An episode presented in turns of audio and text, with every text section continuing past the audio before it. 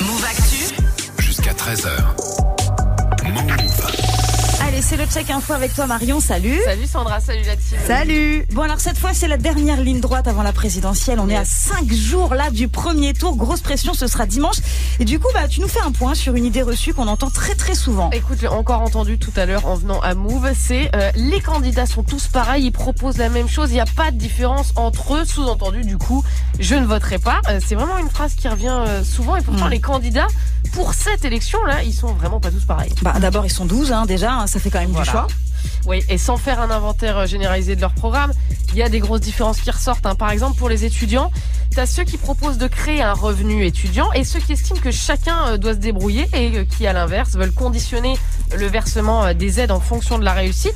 Dans ceux qui veulent mettre en place un salaire mensuel étudiant, on trouve euh, Philippe Poutou, Anne Hidalgo du PS, Jean-Luc Mélenchon ou encore l'écolo Yannick Jadot. Et de l'autre côté, bah, on a ceux qui veulent au contraire sélectionner, conditionner.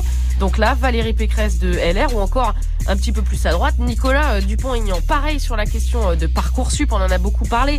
T'as des candidats qui veulent supprimer ce système, Anne Hidalgo, Mélenchon, et d'autres qui veulent le garder. hein. Par exemple, Emmanuel Macron, qui en est plutôt satisfait. Donc à chaque fois, on a quand même deux visions euh, différentes de ce que c'est que étudier, Mhm. s'orienter, se financer, et ça donnerait évidemment pas du tout les mêmes lois. hein. Et si c'est le cas sur les sujets jeunes, j'imagine que c'est le cas pour le reste alors. Voilà, c'est ça. Globalement, les priorités des candidats, elles sont vraiment claires selon ce qui vous intéresse comme sujet. Par exemple, l'écologie, l'environnement, c'est le sujet numéro un pour Yannick Jadot et pour Jean-Luc Mélenchon.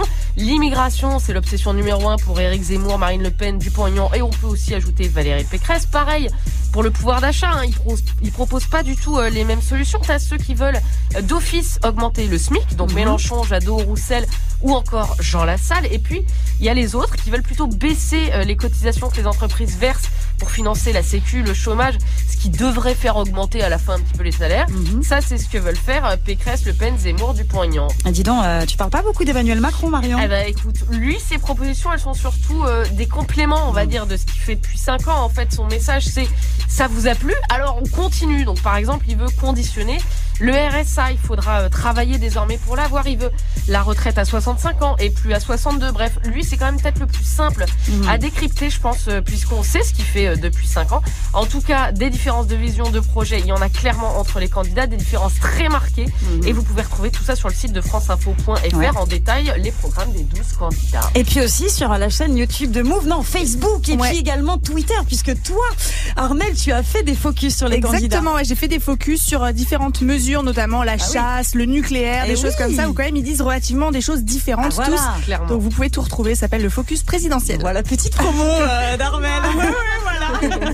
Allez checker tout ça, évidemment. La chronique de Marion, ça s'écoute sur move.fr. On te retrouve la semaine prochaine. Yes. Salut. Salut, bye bye.